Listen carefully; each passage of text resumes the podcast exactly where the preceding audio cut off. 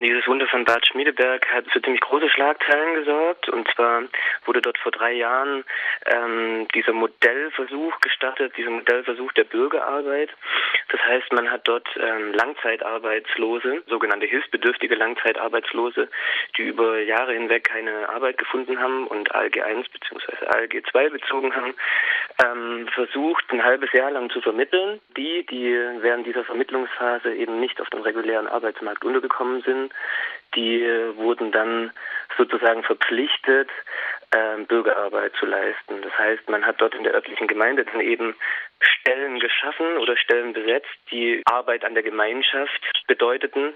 Und ähm, das bedeutete dann eben ganz konkret zum Beispiel den Sportverein unterstützen, Übungsstunden leiten, im Altenheim irgendwie Leute betreuen, Laub aufsammeln, all so eine Dinge, die sozusagen als Dienst an der Gemeinschaft wahrgenommen wurden und deswegen ähm, auch so gut aufgenommen und rezipiert wurden in der Öffentlichkeit. Mensch, das ist ja ganz toll, was die dort machen.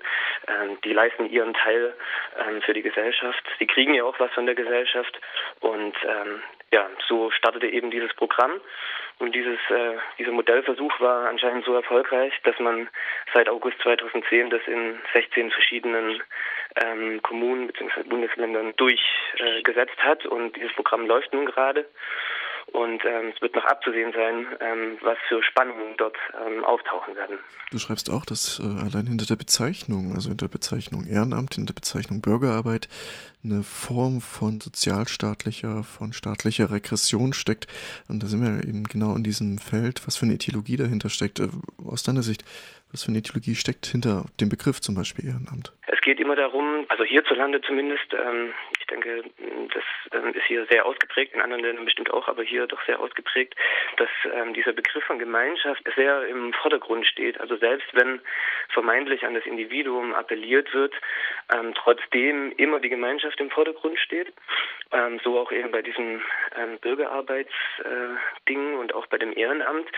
Ähm, das heißt, der Einzelne muss sich irgendwie unterordnen, muss die Gabe, die er sozusagen bekommt, ähm, als Verpflichtung sehen, eben auch wieder was zurückzugeben.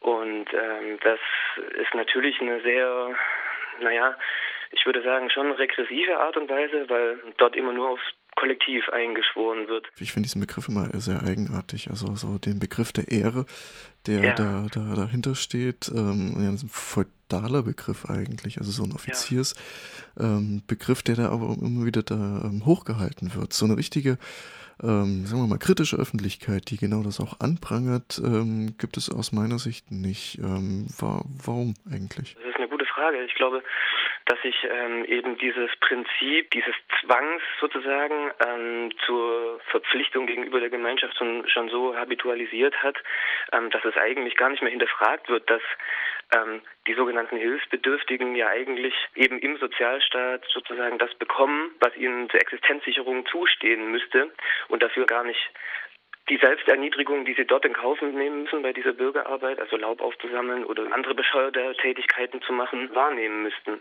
Ich glaube, dass man mittlerweile bei dieser Bürgerarbeit so diesen Kniff, also dass man das durchschaut hat, ja, und dass man deswegen diese eigentlich ehrenamtliche Tätigkeiten, die zwar mit einem Obolus entschädigt werden, aber trotzdem mehr oder weniger unterbezahlt sind und damit auch dem Ehrenamt irgendwie ähnlich sind, dass man das mit diesem Begriff der Bürgerarbeit versucht hat ähm, zu umschiffen und dann so ein Begriff von Bürgerlichkeit appelliert, der aber hierzulande eigentlich noch nie wirklich was mit so einem mündigen, kritischen, selbstkritischen Bürger, emanzipatorischen Bürgerbegriff ähm, zu tun hat. Das ist auch ganz interessant, wenn man sich äh, die Debatten äh, in den letzten Monaten anschaut, ähm, die Überlegung, okay, wo wird jetzt gespart, wo wird am meisten gespart, äh, die Sachzwänge, die hochgehalten werden und das, ähm, obwohl ja sowas wie Arbeitsproduktivität steigt, also auch das Potenzial steigt, dass man immer größeren Reichtum hat äh, und den auch immer mit äh, weniger menschlicher Arbeitskraft herstellen kann und darüber eigentlich gar nicht nachgedacht wird, was könnte das heißen für ein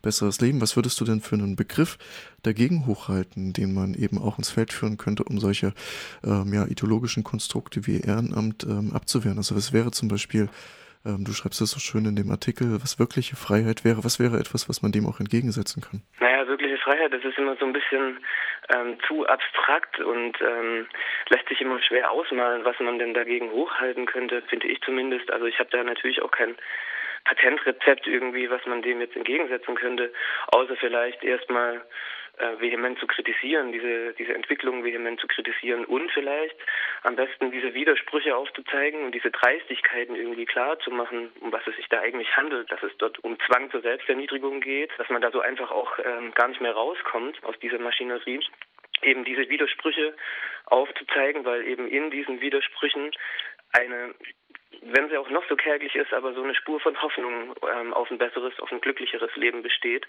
Und ich glaube, das müsste man den Leuten erstmal wieder klar machen, dass Arbeit eigentlich ähm, nichts, also zumindest nicht im kapitalistischen System, nichts mit äh, einem positiven, selbstbejahenden Selbstverwirklichungsprogramm zu tun hat, sondern einfach äh, nackte Konkurrenz, nackte Ausbeutung ist. Und da fällt die Bürgerarbeit natürlich noch als unterste Stufe irgendwie ganz besonders preist auf. Ich glaube, das gilt es den Leuten auch wieder ins Gedächtnis zu rufen, dass sie durchaus auch ein Recht auf Faulheit haben und dass diese Arbeitsteilung natürlich erstmal abzuschaffen wäre.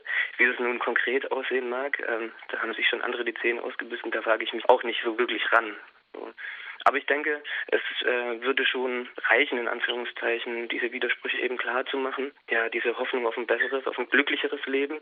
Dieser Begriff des Glücks, der scheint mir da sehr wichtig zu sein. Ohne Arbeit, ohne kapitalistische Ausbeutung, ohne diese Arbeit ähm, ja, aufrechtzuerhalten und ins Gedächtnis zu rufen.